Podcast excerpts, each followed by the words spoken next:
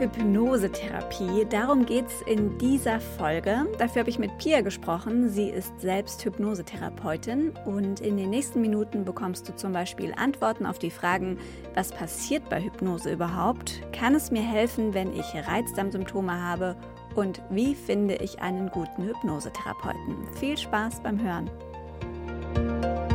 Hallo liebe Pia, ähm, schön, dass du heute mein Gast bist. Magst du dich einfach mal selber vorstellen? Ja, liebe Miriam, danke, dass ich dein Gast sein darf. Ich äh, stelle mich gerne vor. Ich bin Diplompädagogin, Heilpraktikerin, Hypnosetherapeutin. Ich arbeite in der Praxis Mental Medic, das ist in Heiden in Nordrhein-Westfalen. Dort äh, leite ich seit einiger Zeit die Praxis für die Kinder- und Jugendhypnose und ähm, ja, ähm, leite den Bereich für externe und interne Weiterbildung. Extern, ja, externe Weiterbildung für alle die, die an Hypnose interessiert sind. Dann starten wir doch direkt mal ins Thema Hypnose. Was ist denn Hypnose überhaupt? Ja, das ist äh, die Frage, die natürlich als allererstes zu klären ist und dennoch nicht so ganz einfach zu beantworten. Es ist also am einfachsten, wenn man damit beginnt, was Hypnose nicht ist. Der Begriff Hypnose kommt aus dem Griechischen. Hypnos bedeutet Schlaf. Und genau das ist es nicht. Hypnose ist kein Schlaf. Hypnose ist ein therapeutisches Verfahren, was uns die direkte Arbeit mit dem Unterbewusstsein ermöglicht. Und ähm, da ist es halt so, dass es eine Unterscheidung äh, zu treffen gilt zwischen dem Bewusstsein, also dem, was wir ähm, kognitiv steuern, und dem Unterbewusstsein. Und ähm, das Bewusstsein, das stellt halt nur einen sehr, sehr kleinen Teil unserer ähm, Erinnerung dar, unserer Wahrnehmung dar. Das ist sehr eingeschränkt. Und das Unterbewusstsein, das ist ein sehr, sehr großer Datenschatz. Alles, was du gesehen, gehört, erlebt hast, gelernt hast, ähm, ist im Unterbewusstsein gespeichert. Es funktioniert im Grunde wie so eine Speicherkarte von einem Handy. Mm, das speichert erstmal alles ab. Und es sucht dabei nicht aus, ist es jetzt dienlich oder nicht mehr so dienlich. Mm, es aktualisiert sich im Grunde nicht, so kann man es sagen. Mhm. Das Unterbewusstsein ähm, steuert aber sehr, sehr viele Dinge mit diesen Daten. Das steuert unsere Stoffwechselprozesse, das ist der Sitz unserer Gefühle, mm, das steuert die körperlichen Funktionen. Wir können uns jetzt nicht bewusst überlegen, ach, jetzt brauche ich eine Gänsehaut. Das kann man vom Kopf nicht, nicht steuern. Und ähm, das Unterbewusstsein steuert das mit den dazugehörigen Bildern automatisch. So kann man es sagen. Das heißt, es sind wahrscheinlich auch so Momente, wenn ich irgendwie einen Geruch wahrnehme und direkt an irgendwas Bestimmtes denken muss. Das ist letztlich auch so ein Moment, wo mein Unterbewusstsein rauskommt, oder? Ja, absolut. Das sind dann direkte Kopplungen über das limbische System, dass du eine Assoziation hast mit diesem Geruch, Omas Apfelkuchen, so ein Gefühl von Wärme und äh, Nostalgie, irgendwie das, was man halt damit verbindet. Letztendlich ist es genau das, ja. Und das ist nicht automatisch vom Kopf her zu steuern, sondern das passiert, ohne dass es eine, ähm, einem Willen unterliegt, sozusagen. Ne? Und ähm, die Hypnose an sich, also die Hypnosetherapie, die macht sich das zunutze mit ganz unterschiedlichen Methoden. Also der Begriff Hypnose ist erstmal nur ein Dach für unterschiedliche Methoden. Ich kann mit jemandem suggestiv arbeiten, dann gebe ich über verbale oder nonverbale Signale etwas rein. Ich kann mit jemandem ähm, tja, ähm, so regressiv arbeiten. Das bedeutet letztendlich, ich gehe in der Zeit zurück bis zu einem Punkt, wo etwas ursprünglich ausgelöst wurde. Oder ich mache so eine Art ähm, Konditionierungsarbeit. Wenn ich jetzt ähm, nochmal an die Verknüpfung denke, die wir gerade besprochen haben, der Geruch mit einem bestimmten Gefühl, dann gibt es Verknüpfungen, die nicht mehr dienlich sind und die automatisch abgespult werden. Aber da kommen wir bestimmt noch zu. Jetzt sagst du schon genau, man kann ganz viel machen. Wie komme ich denn überhaupt, also wie funktioniert Hypnose? Wie komme ich an die, in diesen Zustand über die Hypnose, in dem man dann arbeiten kann, wie du es gerade beschrieben hast? Was passiert da? Also es ist ein Arbeitsmodus, den wir Trance nennen. Und in Trance ist es so, dass der kritische Faktor vorne im Frontallappen des Gehirns umgangen wird.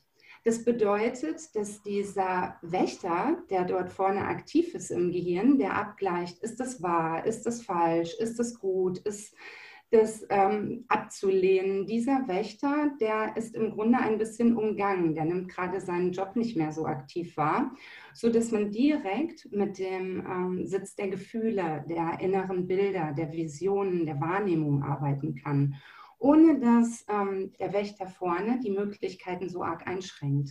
Das ist wichtig in der Hypnosetherapie. Die Trance ist ein, ähm, ein Zustand, der sich ganz deutlich von anderen Bewusstseinszuständen abgrenzen lässt. Auch neurologisch sehr abgrenzen lässt. Das heißt, es lässt sich wissenschaftlich im EEG darstellen, in welchem Bewusstseinszustand ein Mensch sich gerade befindet. Und da gibt es den Wachzustand und den Schlafzustand. Und Trance ist nochmal ein ganz eigener Zustand. In der, Im Wachzustand takten wir in so einer Art Beta-Modus, kann man sagen. Das heißt, wir sind sehr wach und sehr kritisch und vergleichen aufgrund dessen, was unser Wertesystem darstellt, was wir gerade so im Kopf haben. In Trance ist es ein Alpha-Modus und das ist ein viel weicherer Arbeitszustand. Das ist so vom Empfinden her, kennen wir das aus der Massage zum Beispiel. Nur da arbeitet niemand mit der Methode mit Hypnose mit uns, mhm. aber es fühlt sich so an. Ne? Das heißt, wenn ich massiert werde, komme ich auch in diesen Trance-Zustand oder wie meinst du das? Ja, genau. Mhm, und okay. das ist absolut so. Und ähm, das ist sogar ein Zustand, in ähm, dem man häufiger am Tag ist. Man sagt so circa alle 90 Minuten ist ein Mensch in diesem Trance-Zustand, in dem wir Hypnotiseure sozusagen arbeiten. Das ist äh, immer der Moment, wo wir etwas automatisch abspulen. Das mhm. bedeutet, das ist zum Beispiel beim Autofahren, das ist ein gutes Beispiel. Ähm, du überlegst nicht mehr, jetzt schalten, jetzt bremsen, jetzt kuppeln. Das kannst du automatisch. Und dieser Automatismus ist ähm, die, genau der Zustand, den uns die Trance ermöglicht. Spannend. Und wie schaffst du es, ähm, weil das passiert ja im Alltag ganz oft dann von alleine. Aber wie schaffst du es, bei der Hypnose jemanden bewusst in diesen Zustand zu bringen? Da ist es vielleicht nochmal ganz gut darauf zu schauen, wie ähm, passiert eigentlich eine Hypnosesitzung oder was passiert da. Es ist also so, dass eine Hypnosesitzung aus einem Anamnesegespräch besteht. Das heißt, in dieser Zeit wird zunächst einmal geklärt, warum ist der Klient da oder die Klientin? Worum geht es? Was ist das Anliegen? Was ist das Ziel? Ähm, man lernt sich kennen und klärt unterschiedliche Fragen. Der Einstieg ist darüber, was ist Hypnose, was ist Trance. Ähm, da geht es darum, Vertrauen auch zu schaffen. Man sagt wissenschaftlich, einen Rapport aufzubauen. Und ähm, wenn letztendlich all diese ähm, Methoden geklärt sind, dann geht es in der ersten Sitzung schon in die erste Hypnose. Und ähm, in dieser, also dieser Übergang in die Hypnose findet in ganz entspannter Arbeitsatmosphäre statt. Das heißt, äh, in einem gemütlichen Sessel. Das ist ein wirklicher Chill-Modus letztendlich. Und dann ähm, ist es wichtig, eine hypnotische Induktion äh, durchzuführen. Das heißt, es gibt so eine Art Einleitung, in der vollkommen klar wird, jetzt geht's los. Und ähm, das ist ein reines Handwerk. Man stellt sich das ein bisschen wie Zauberei vor, ist es aber gar nicht. Mhm. Eine hypnotische Induktion oder beziehungsweise Hypnose generell zu lernen, ist ein Handwerk, genauso wie der Dachdecker gelernt hat, ein Dach zu decken. Jeder kann das. Das ist ein therapeutisches Verfahren und da gehört gar keine Gabe dazu. Letztendlich gehören aber, ähm, gehört ein bestimmtes Wissen und eine bestimmte Technik dazu. Und ähm, wenn die Induktion ähm, gemacht wurde, sage ich jetzt mal so salopp, dann geht es letztendlich an die Vertiefung. Dann wird die Trance-Tiefe so weit eingeleitet, dass der ähm, Klient, die Klientin in einer schönen arbeitsfähigen Trance ist. Und äh, dann geht es an die, ähm, an die therapeutische Arbeit. Das hatte ich gerade schon so ein bisschen angedeutet, dass man ähm, dann suggestiv arbeiten kann oder regressiv. Dann geht es ein bisschen darum, je nach Anliegen, welche Methode gewählt wird. So kann man dann ähm, therapeutisch intervenieren. Und dass man wirklich in diese Trance kommt, das äh, hast du ja auch schon mal gesagt, es muss ein gewisses Vertrauen da sein. Es muss wahrscheinlich auch ein gewisser Entspannungszustand bei demjenigen, der therapiert wird, da sein, oder? Das ist sehr, sehr interessant, dass das ähm, nämlich nicht sein muss. Mhm, Mich mhm. selber hat es, ähm, als ich äh, das gelernt habe vor vielen Jahren, auch sehr überrascht, dass äh, ich eigentlich davon ausgegangen bin, wenn das jetzt hier gleich losgeht, dann muss ich 100% entspannt sein. Ich muss total loslassen. Mhm. Subjektive Empfinden ist ähm, gesteuert vom Frontallappen. Der Frontallappen hat aber gar nichts mit dem zu tun, was wir gerade tun. Ähm, denn die Arbeit findet ja in einem ganz anderen Raum des Gehirns statt. Das Gehirn besteht aus unterschiedlichen Räumen. Und die Tür des Frontallappens, der unser kritischer Wächter ja ist, die ist jetzt dann gerade mal geschlossen oder angelehnt. Aber andere Türen, limbisches System, Hypothalamus, Amygdala, sind weit geöffnet für die Vision. Es ist ähm, in diesen Bereichen aber vollkommen unwichtig, wie ich mich selber subjektiv wahrnehme. Das heißt, die subjektive Wahrnehmung entscheidet nicht über den Therapieerfolg. Mhm. Ja, genau. Und wenn sich aber jetzt jemand tatsächlich nicht darauf einlassen kann, also wenn jemand sagt, mich hat jetzt Freund oder Freundin dahingeschleppt, aber ich halte ich davon nichts, wird es dann funktionieren oder ist es dann schwierig? Dann wird es absolut nicht funktionieren. Das mhm. kann man tatsächlich sagen. Denn ähm, Hypnose ist Führen und Folgen. Und ähm, wenn ich nicht folgen möchte, dann ähm, wird es nicht funktionieren. Es ist so, dass es sehr, sehr wichtig ist, dass der Klient, die Klientin einverstanden ist mit dem, was dort passiert. In der medizinischen Hypnose, die wir täglich machen, ist es ähm, obligat, dass jemand zu uns kommt und sagt, ich habe hier eine Schwierigkeit, ein Problem, ein Leiden, da komme ich einfach alleine nicht weiter. Und die Menschen bringen ja schon einen sehr hohen Leidensdruck mit. Dann ist es so, dass man wirklich sagen kann, die Hypnosepraxis ist nicht die allererste Anlaufstelle. Die Menschen bringen auch schon eine, eine große therapeutische Erfahrung mit, weil ähm, sie vielleicht auch häufig abgelehnt wurden aufgrund ihrer äh, Leiden, wo ihnen letztendlich nicht geholfen werden konnte. Ähm, es ist also eine enorme intrinsische Bereitschaft, sich letztendlich auch helfen zu lassen. Mhm.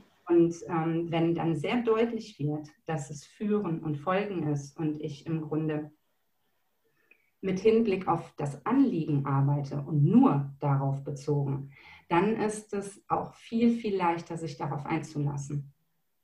Jetzt muss ich nur noch mal eine Sache nachfragen. Tatsächlich, dass ich in diesen Hypnosezustand, in diese Trance komme, das passiert allein durch dieses Folgen und letztlich ja dem Folgen der Stimme des Therapeuten? Ja, also es passiert durch ähm, häufig, man kennt das zum Beispiel aus der Showhypnose, da wird zum Beispiel ein Schreckmoment genutzt. Mhm. Ähm, diese Drop-Back-Situation, wenn jemand so nach hinten fällt. Mhm, mhm. das, eine, das nennt man zum Beispiel Blitzinduktion. Das ist eine Einleitung in die Trance, die sehr, sehr schnell geht.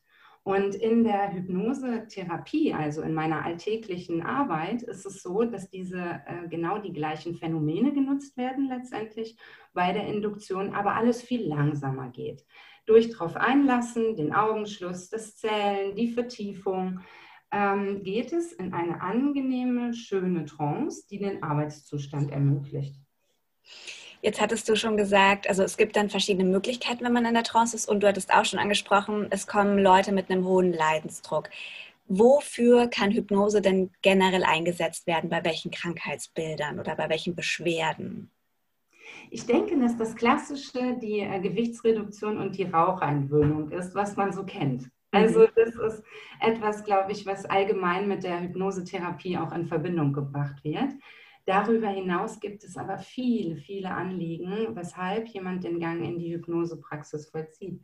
Es ist letztendlich ein riesiges Thema. Ähm, die, die Ängste sind einfach ein riesiges Thema, die Phobien, chronische Schmerzen. Im Grunde kann man sagen, die Hypnosetherapie ist immer dann angezeigt, wenn jemand vom Kopf her, von seinem Bewusstsein her alle Möglichkeiten ausgeschöpft hat, aber das Gefühl, letztendlich die Veränderung nicht unterstützt. Es ist eine Situation, in der wir Menschen uns als relativ ohnmächtig wahrnehmen, weil wir merken, ich weiß doch, was es jetzt zu tun gibt. Oder ich weiß, dass ich dieses oder jenes Leiden nicht mehr haben möchte. Ich kann es aber nicht verändern. Ja, spannend. Und zum Beispiel auch bei Reizdarm ist es da auch möglich? Also kann da eine Hypnose auch helfen?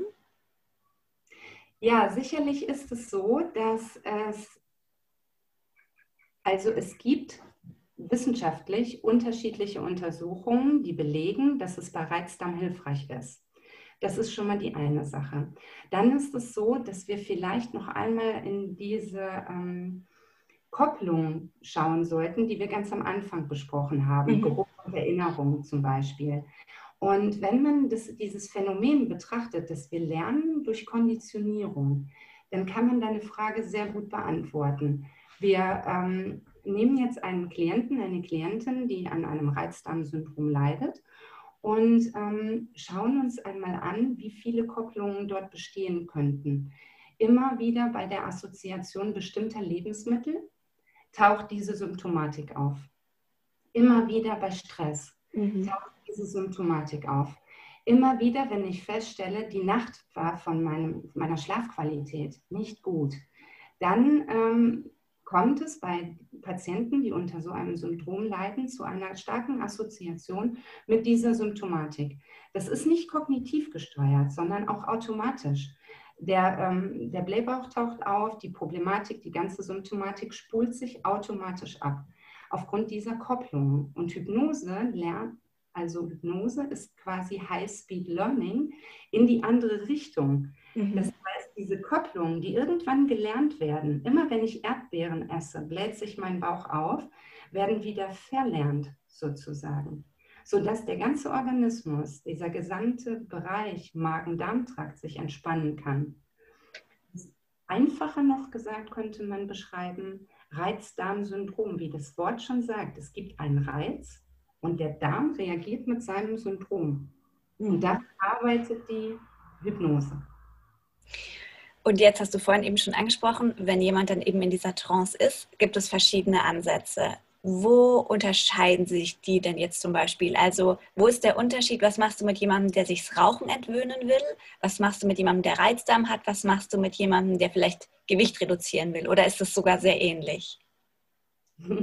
Das ist eine interessante Frage, die ähm, sich so direkt gar nicht beantworten lässt, weil es sehr subjektiv ist. Mhm. Kommt nicht äh, unbedingt auf das Anliegen, sondern auch sehr stark auf die Person an. Mhm. Wenn die Person ähm, in der Wortwahl, die sie im Vorgespräch trifft, in der, ähm, der Persönlichkeit, die sie zeigt, mich auf eine bestimmte Methode lenkt, wähle ich diese Methode.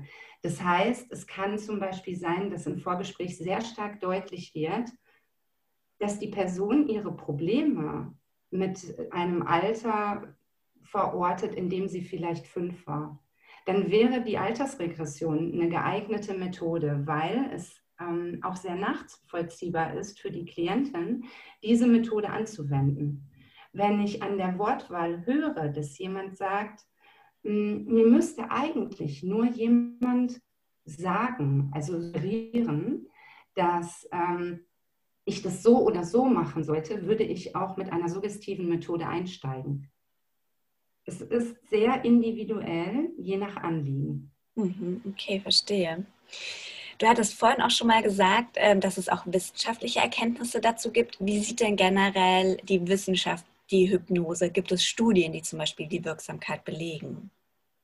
Ja, das, äh, die wissenschaftliche Frage ist äh, ein bisschen lustig, weil es letztendlich eine Methode ist, die aus der Wissenschaft kommt. Mhm. Wenn wir jetzt daran denken, dass es qualitative und quantitative Forschung gibt, dann gibt es sehr, sehr viele qualitative äh, Studien, also Fallstudien aus der Zeit von Erickson und Freud und Jung, wo wirklich ähm, unfassbar viele Fallbeobachtungen gemacht wurden ähm, über die Effektivität dieser Methode.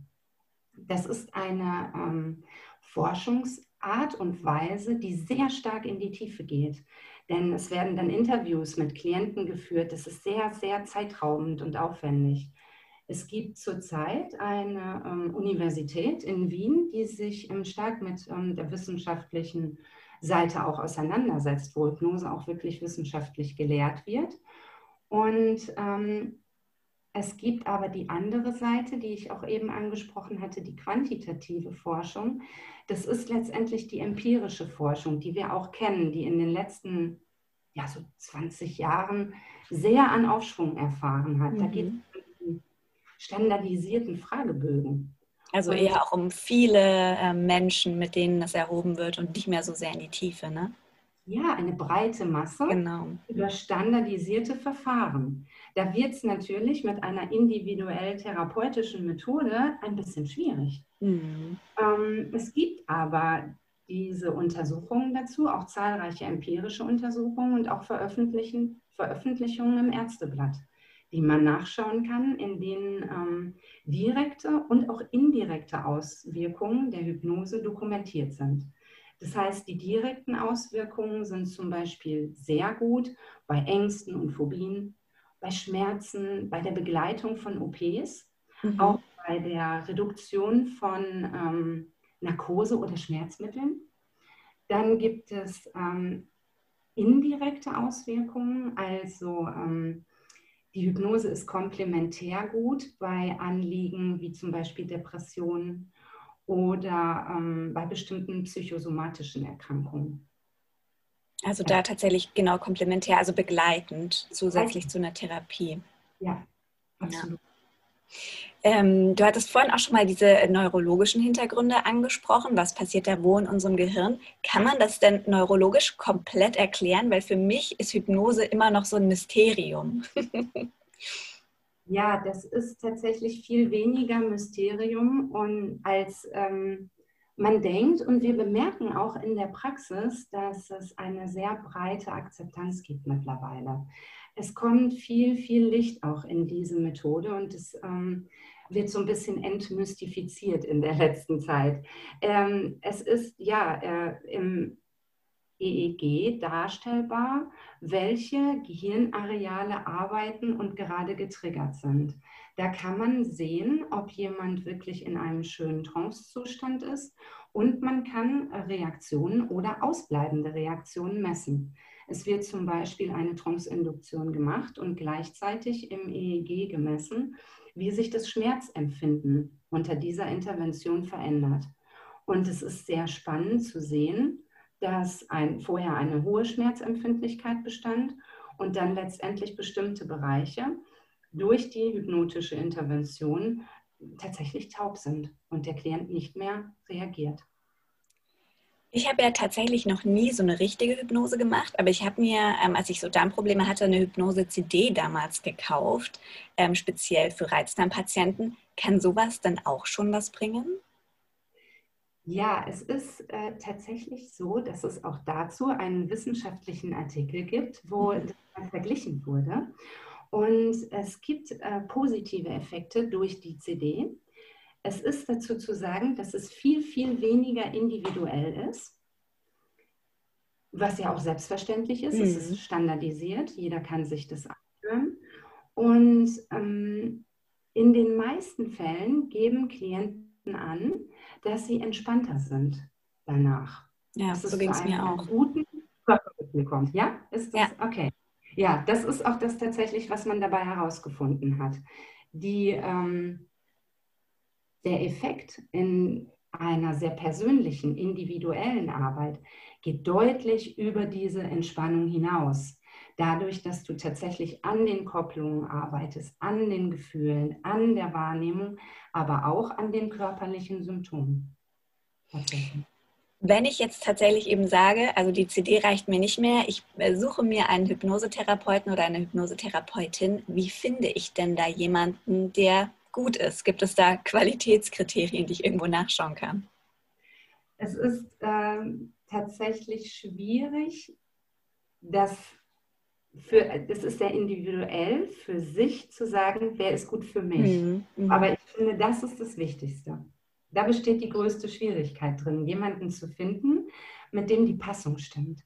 Therapie ist freiwillig und diese Freiwilligkeit ist viel eher gegeben, wenn mir jemand sympathisch ist, wenn die Person sehr transparent arbeitet, weil ich sehe, mm, sie macht offen, wie sie arbeitet.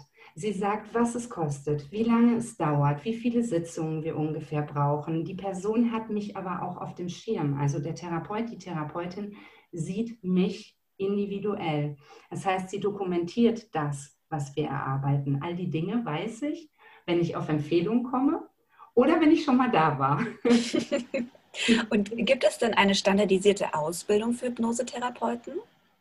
Es gibt keine, es ist kein geschützter Beruf. Mhm. Endlich ist es vielleicht äh, gut, darauf zu schauen, wie ist die Vita desjenigen, den ich aufsuche. Was mhm. ist er? Ähm, was hat die Person alles schon gemacht?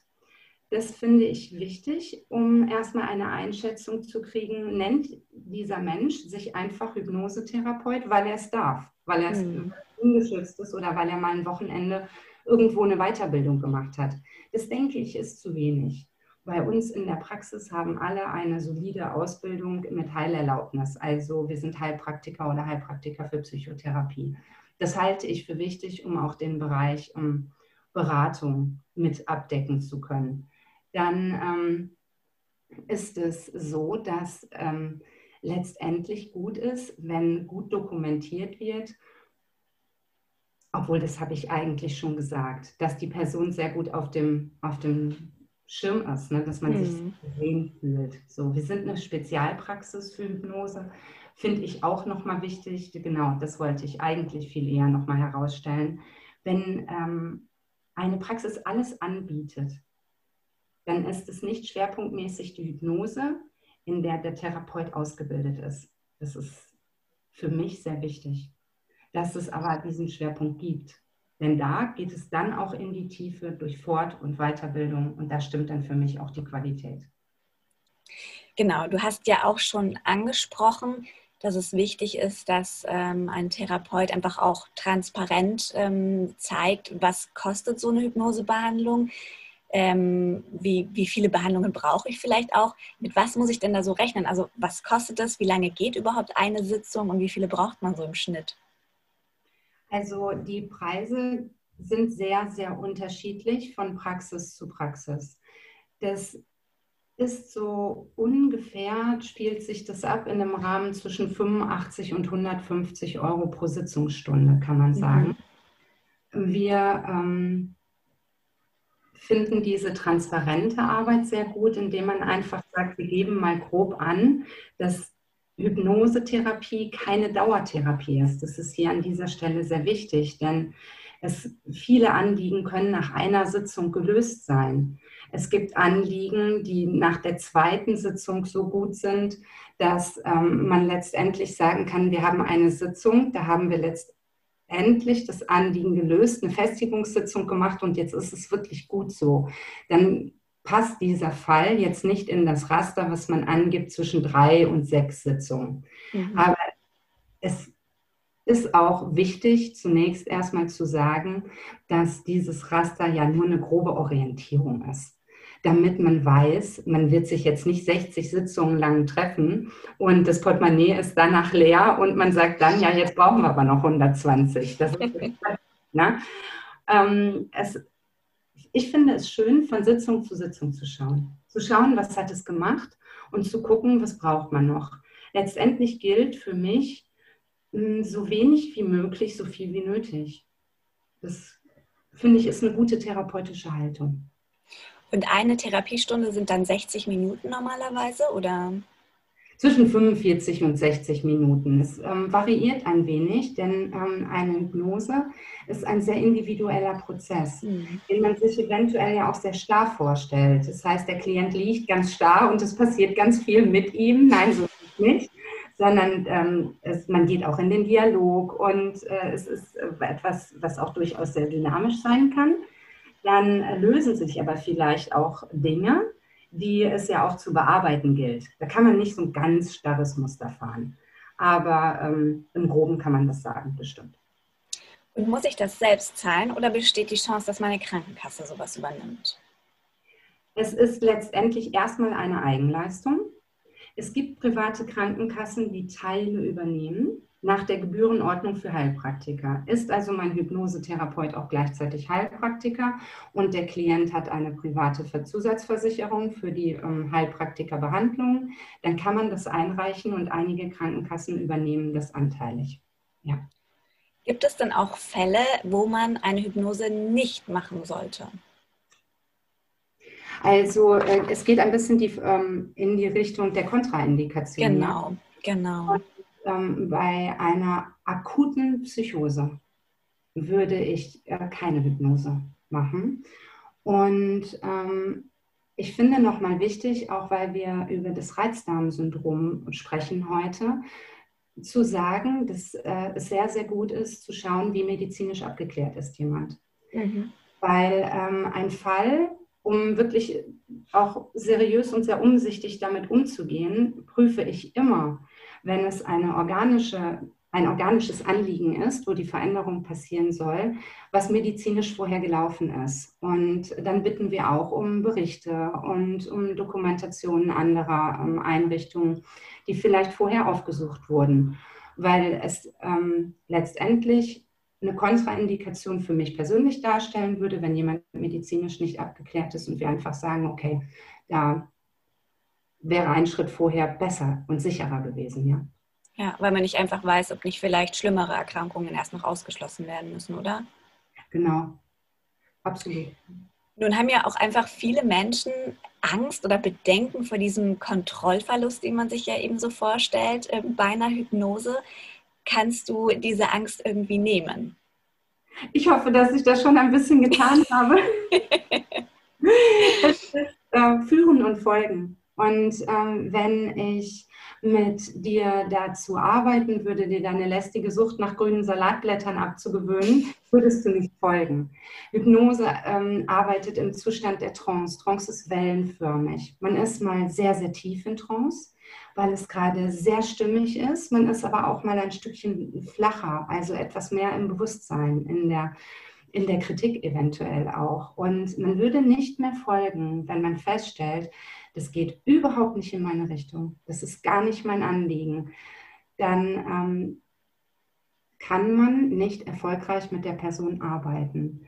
Deshalb ist ein Kontrollverlust etwas, was mit der Hypnosetherapie überhaupt nicht zu vereinbaren ist. Also diese Sorge, dass ähm, ein Hypnosetherapeut mit mir irgendwas macht, was ich gar nicht möchte, die muss ich eigentlich nicht haben, oder? Jede Hypnose ist im Grunde eine Selbsthypnose. Das heißt, ich persönlich als Klient übersetze mir das, was mir angegeben, also angeboten wird. Wir ähm, assoziieren auch im deutschen Sprachgebrauch mit dem Begriff Suggestion etwas, was zu stark, einen zu starken manipulativen Charakter hat. Vielleicht kann man eher ins ähm, Englische gehen und es über äh, das I should suggest ableiten. Das ist, ähm, ich schlage vor, ich mhm. biete dir etwas an und letztendlich setzt du das dann für dich um.